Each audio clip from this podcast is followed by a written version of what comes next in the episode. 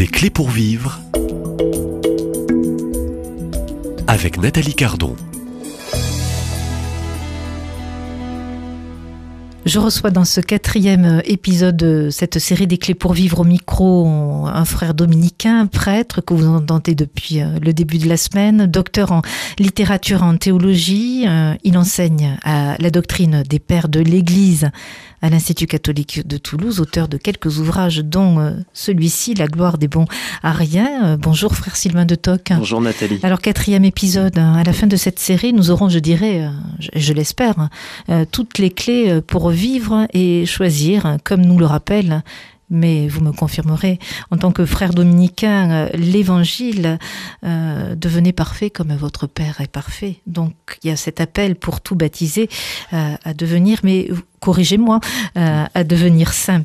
Alors on va se mettre dans, euh, dans ces deux derniers volets euh, d'émission à l'école de la Vierge Marie, le parfait exemple, je dirais, du martyr et de, de la sainteté. première question, toute simple, la prière du rosaire, cette prière peut-elle faire de nous des saints des théologiens et des amis de Dieu, frère Sylvain de Toc? Euh, c'est pas moi qui vous dirai le contraire, puisque vous savez peut-être que j'ai commis un, petit livre aussi euh, avant le dernier, La gloire des bons à rien. Ça s'appelait Petite théologie du rosaire aux éditions de la Licorne. Et euh, l'idée, c'est que effectivement, en étant plongé dans la contemplation des mystères du rosaire, eh bien, notre intelligence de la foi grandit petit à petit, simplement en laissant infuser en nous ces mystères, euh, sans faire de, grandes acrobaties intellectuelles. Euh, quelque chose nous est donné à goûter, à savourer, qui petit à petit éclaire notre compréhension Hein, euh, petite compréhension parce qu'on ne va pas épuiser les grands mystères de notre salut, mais en, contemplant l'enfance de Jésus, en contemplant sa passion, en contemplant sa gloire, eh ben nous sommes, euh, en contemplant sa vie publique maintenant avec les mystères lumineux, petit à petit nous sommes euh, acclimatés hein, à cette révélation. Et donc je pense que dans les mystères du rosaire en particulier, il vaut la peine de, faire un focus sur les mystères joyeux et de réaliser à quel point le parcours de Marie n'a pas été euh, un parcours à la manière d'un conte de fées. je crois que c'est pas très facile à entendre, mais euh, l'évangile, c'est pas un conte de fées. La vie chrétienne, c'est pas un conte de fées. Nos points de départ, euh, vous disiez euh, en introduisant cette émission, euh, devenir des saints, devenir parfait comme votre Père est parfait, etc. Devenir, ça veut dire qu'il y, a, y a une progression, qu'il y a du mouvement, un dynamisme, et qu'au point de départ, on n'est pas encore ce qu'on sera à l'arrivée. Hein. ben vous voyez, même dans l'histoire de la Vierge Marie, alors elle, elle est toute sainte, elle est toute immaculée, c'est le nom qu'elle a révélé ici à Lourdes. Donc, dès le point de départ de son existence terrestre, elle n'est pas touchée par le péché originel, hein. elle n'est pas entravée par le péché, mais il n'empêche qu'elle a dû faire une croissance dans la foi grandir dans la foi. Elle n'a pas vécu dans l'évidence absolue euh, de, de, Dieu, de, de, sa présence et de son, de son action dans sa vie. Et ça, on le voit bien dans les mystères joyeux.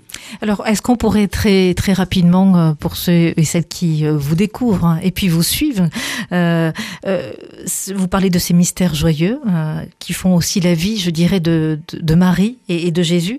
Est-ce qu'on peut revenir et très vite sur euh, cette première scène de l'Annonciation. C'est un grand moment. C'est un grand moment. Ce grand oui de Marie est un grand oui pour, je dirais, oui, mais euh, l'humanité. Quel oui, quel oui plein de mérite parce que Marie pose des questions à l'ange.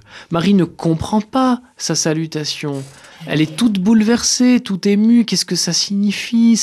Elle est appelée celle qui est pleine de grâce. Euh, euh, quand l'ange lui annonce comment elle va concevoir l'enfant, euh, elle pose une question toute bête parce qu'il n'y a pas encore de vie conjugale pour elle. Alors elle va pas faire un bébé toute seule quand même, comme dit la chanson.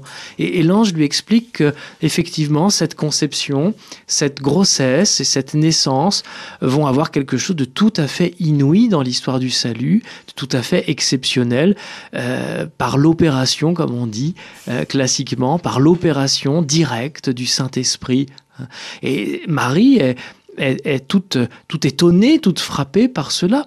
Hein. et remarquez que poser des questions, ne pas comprendre d'un coup, mais, mais continuer à faire confiance. C'est ça qui est beau dans le témoignage de Marie. Donc hein. Marie interroge et, surtout, vous, vous notez, elle fait confiance. Elle, elle ne soustrait pas sa confiance du fait qu'elle ne comprendrait pas tout. Hein. Il est probable qu'elle n'ait pas tout compris d'un coup. Euh, l'ange lui dit qu'elle recevra des signes, comme par exemple la grossesse de sa cousine Élisabeth, qui pourtant était stérile. Ce sera pour Marie un signe que, que, cette visitation de l'ange, c'est pas du vent, c'est vrai. Justement, euh, que nous dit cette euh, très belle scène que la plupart connaissent de la visitation? Parce ce qui est très beau dans la scène de la visitation, c'est que immédiatement après l'annonciation, où c'est le ciel qui s'est penché sur Marie pour lui porter la parole de Dieu à travers un ange, dans la visitation, c'est l'humanité en quelque sorte, à travers Élisabeth, à travers le petit Jean Baptiste dans le sein de sa mère, qui vont être les, les prophètes, les transmetteurs, les porte-paroles de cette même parole de Dieu. Hein. Marie va recevoir de, de la part d'Élisabeth, qui est mue elle-même par le Saint-Esprit, hein, eh bien, à nouveau des paroles qui vont éclairer son chemin et qui vont lui confirmer que ce qu'elle a vécu, euh, c'est pas un doux rêve, c'est pas, comme je le disais tout à l'heure, un conte de fées, une illusion. Non, elle est une femme de foi. Elle ne, elle ne voit pas tout, elle ne comprend pas tout, mais à tâtons, elle met sa confiance en Dieu et elle la met à plein régime. Hein. Souvent, en fait, nous confondons euh, l'Immaculée Conception de la Vierge Marie avec une sorte de, de, vision béatifique, comme si Marie, euh, dès, son mm. entrée dans l'existence, avait été de plein pied avec la vie du ciel. Eh bien, ce n'est pas ce que l'Église enseigne. Hein. Il suffit de reprendre le catéchisme de l'Église catholique en la matière, où on va accentuer le fait que ce qu'il y a de plus admirable en Marie, et c'est comme ça que la théologie mariale a commencé, avec des théologiens comme Saint Justin à Rome dans les années 150, puis Saint Irénée à Lyon dans les années 180, donc c'est très très peu de temps après la période des apôtres. Qu'est-ce qu'ils ont d'abord admiré en Marie? Sa foi. Elle a eu la foi, elle a mis sa confiance en Dieu, elle n'a pas soustrait sa confiance jusqu'au bout. Hein, malgré toutes les incompréhensions. Hein. il y en aura d'autres, le recouvrement de Jésus au temple, les noces de Cana, et bien sûr euh, la passion, hein, la déréliction euh, suprême du Golgotha.